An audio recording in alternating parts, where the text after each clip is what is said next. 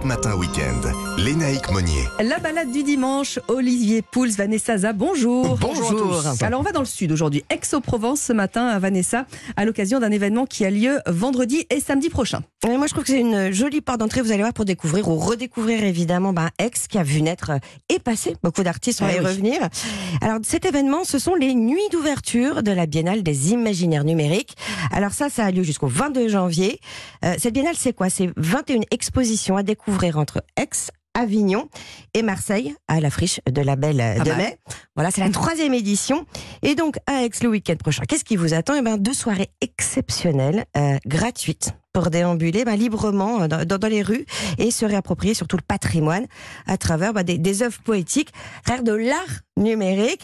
Alors, j'imagine que vous voulez un petit exemple. Ah bah oui, Hein, évidemment. Allez, c'est Carole Giordano, directeur adjoint, qui nous prend par la main. On remonte un peu vers la rotonde et on arrive euh, autour de, de- de la fontaine avec une proposition de l'artiste Bernard Scher qui s'appelle Borealis et qui tout simplement euh, recrée euh, des aurores boréales. Donc euh, c'est vraiment euh, s'immerger dans, dans cette, euh, cette ambiance lumineuse, colorée euh, et puis poétique avec tout ce qu'elle apporte aussi d'images de voyage et autres euh, dans le centre-ville d'Aix. Donc euh, ben oui, on n'a pas l'habitude de voir des aurores boréales au centre-ville d'Aix, donc on amène les publics, on les invite à vivre cette expérience. Voilà. C'est- moins loin que la Scandinavie en plus, hein, c'est plus pratique pour Mais nous. vous imaginez C'est incroyable. un théâtre en plus, ce, coin-là de, de la ville, un lieu donc euh, emblématique, ça se rate pas ça. Alors on reste dans les couleurs, Vanessa, mais fini les pixels, on va passer à nos bons vieux Ouais. pinceaux, parce qu'évidemment, on peut pas penser euh, à Aix sans penser à la ville de Cézanne, Bah évidemment. Alors qu'est-ce qu'on va pouvoir euh, découvrir? On va commencer évidemment par la fameuse montagne Bah Sainte-Victoire, hein, tellement fétiche pour lui qu'il l'a quand même immortalisé plus de 80 Eh oui. fois quand même.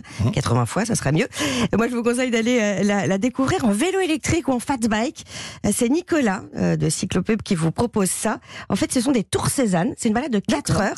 Alors, vous partez sur cette trace, donc vous co- commencez par sa maison, donc le Jade Bouffon, son atelier, et l'atelier donc de, des Louvres, qui est assez classique mais qui est chouette à voir, le plateau de Bibémus et puis le moulin de, du Tonnolet. 4 heures, 75 euros parce qu'il y a l'entrée euh, atelier Euh, aussi. D'accord. Mais je vous glisse quelque chose dans l'oreille et ça c'est pour Olivier. Euh, on passe aussi par une pâtisserie ultra prisée par les Aixois, c'est Webel. Je pense que vous, vous connaissez deux noms et ça c'est une petite pause gourmande dans, dans Moi, les je veux bien aussi aller euh, Ouais, bah, même Bébé. moi aussi. Pourquoi, j'ai- une pourquoi que Olivier Bah oui, non, mais- Pas une grande pause gourmande. Eh ben oui, mais moi le problème c'est que sinon il faut que je pédale 8 heures 4 C'est pas grave, on fera l'aller-retour. Euh, autour de Aix, Vanessa, qu'est-ce qu'on peut voir? Alors évidemment, bon, à Aix, il y a quand même le musée Granet, hein, avec l'étoile de Cézanne, Nicolas de Staël. Je vais pas tous vous les, vous les donner, mais il y a Mondrian, il y a Léger aussi, il y a l'hôtel de Caumont, euh, la Fondation Vasarely. Et puis moi j'aime bien une dizaine de kilomètres d'Aix, bah, le château Lacoste, parce que si vous êtes fan d'art contemporain, bah, vous allez être servi. C'est pour vous. Vous êtes au cœur donc d'un domaine viticole, ça c'est pour Olivier aussi, de 200 hectares, et qui abrite donc des œuvres d'artistes assez réputés, puisqu'il y a Calder, il y a Richard Serra, et puis Louise Bourgeat. Euh, je sais pas si vous voyez Oui, oui, cette image oui. avec cette araignée Cette sur l'eau. Et on va dormir où, Vanessa? Le jardin de Marie dans Aix, c'est une chambre d'hôte assez secrète, pas loin du cours Mirabeau. Et là, donc, vous poussez la porte d'un hôtel euh, particulier euh, et vous tombez dans une oasis en pleine ville. J'aime bien. Et on va évidemment déguster euh, un plat du coin. Olivier, vous nous parlez ce matin euh, d'aioli. Alors c'est bien, Ouais. on vient de se brosser les dents. On est pour l'instant, on est- on n'a Oui, pas parce que là- parlé, euh, vous, vous êtes brossé les dents.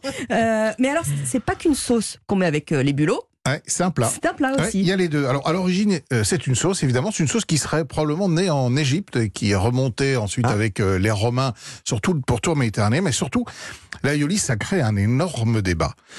Ah. Est-ce que il faut ou non y ajouter du jaune d'œuf? Ah, Ah ah, et ça, je peux vous dire que ça peut nous faire la, question. ça peut D'accord. nous faire la matinée. La matinée, voire Ah. l'année.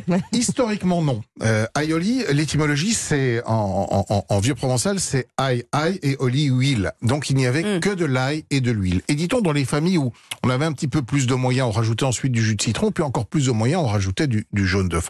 En réalité, je pense que le jaune d'œuf est arrivé euh, pour lier la sauce. Parce que l'aioli, quand on ne met que de, de, de, de oui. l'ail et du ci- et, et du et, et de l'huile d'olive, c'est pas facile à lier. Et évidemment, une fois qu'on rajoute le jaune d'œuf, bah, ça opère.